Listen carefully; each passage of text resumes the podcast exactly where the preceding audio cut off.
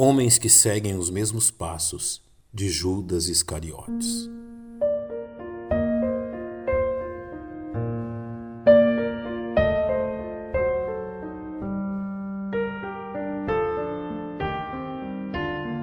São inúmeros os casos de festas pagãs que, com o passar dos séculos, foram sendo incorporadas pelo romanismo como forma de divulgação de suas doutrinas.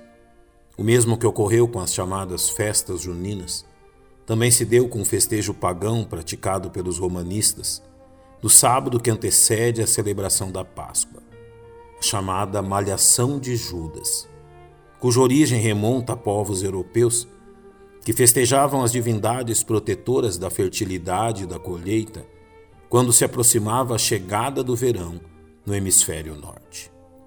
Dela surgiu a manifestação religiosa com o propósito, segundo a tradição romanista, de execrar o gesto infame de Judas Iscariotes ao trair Jesus. Esta tradição foi introduzida no continente americano através de espanhóis e portugueses e consiste de surrar um boneco do tamanho de um homem enquanto este é levado pelas ruas, ateando fogo ao boneco ao final da procissão. A ideia de fundo seria a vingança contra Judas pela sua traição, que após ser impiedosamente surrado e execrado, é finalmente queimado. Diferente da vã tradição religiosa romanista, o ensino da palavra de Deus a respeito de Judas Iscariotes aponta para algo muito mais grave que sua traição. Não resumida apenas a Judas, mas a todos os seres humanos nascidos debaixo da maldição do pecado. Impactado pela consequência de sua atitude, Judas retorna aos líderes religiosos com quem havia negociado sua traição, levando consigo as 30 moedas de prata recebidas como pagamento por seu infame ato. Então Judas, o que o traíra, vendo que fora condenado, trouxe arrependido as 30 moedas de prata aos príncipes dos sacerdotes e aos anciãos, dizendo: Pequei, traindo sangue inocente. Diferente do que imaginava, sua atitude não lhe concedeu o descanso que sua consciência requeria, levando a uma atitude extrema.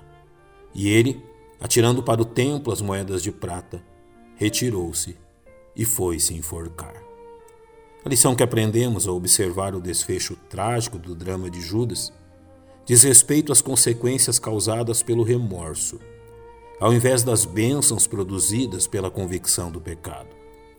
Mesmo que seus lábios tenham dito, pequei, admitindo o seu erro, o que Judas temia não era a consequência do seu pecado, mas a vergonha e desonra que iria sofrer devido à sua traição. Ao invés de encarar as consequências, ele prefere tirar a própria vida, admitindo seu erro, mas não refazendo seus passos. Ao lançar as moedas aos pés dos líderes judaicos, sua intenção é livrar-se da culpa e vergonha de seu crime, e não de provar uma verdadeira mudança de vida, o que concorda com o ensino do apóstolo Paulo aos Coríntios, porque a tristeza, segundo Deus, opera arrependimento para a salvação, da qual ninguém se arrepende, mas a tristeza do mundo opera a morte. A verdadeira e bíblica confissão de pecados vai muito além de um pedido de desculpas levando o ser humano arrependido ao reconhecimento, reparação e abandono de seus atos antigos, o que Judas não pretendia. Aqueles que festejam o sábado malhando um suposto Judas possivelmente se consideram inocentes da traição a Jesus. Porém, o mesmo não pode ser dito quanto à verdadeira necessidade de arrependimento. É mais fácil condenar um pecador conhecido do que arrepender-se de seus próprios pecados escondidos. Que o Senhor nos livre de tal conduta.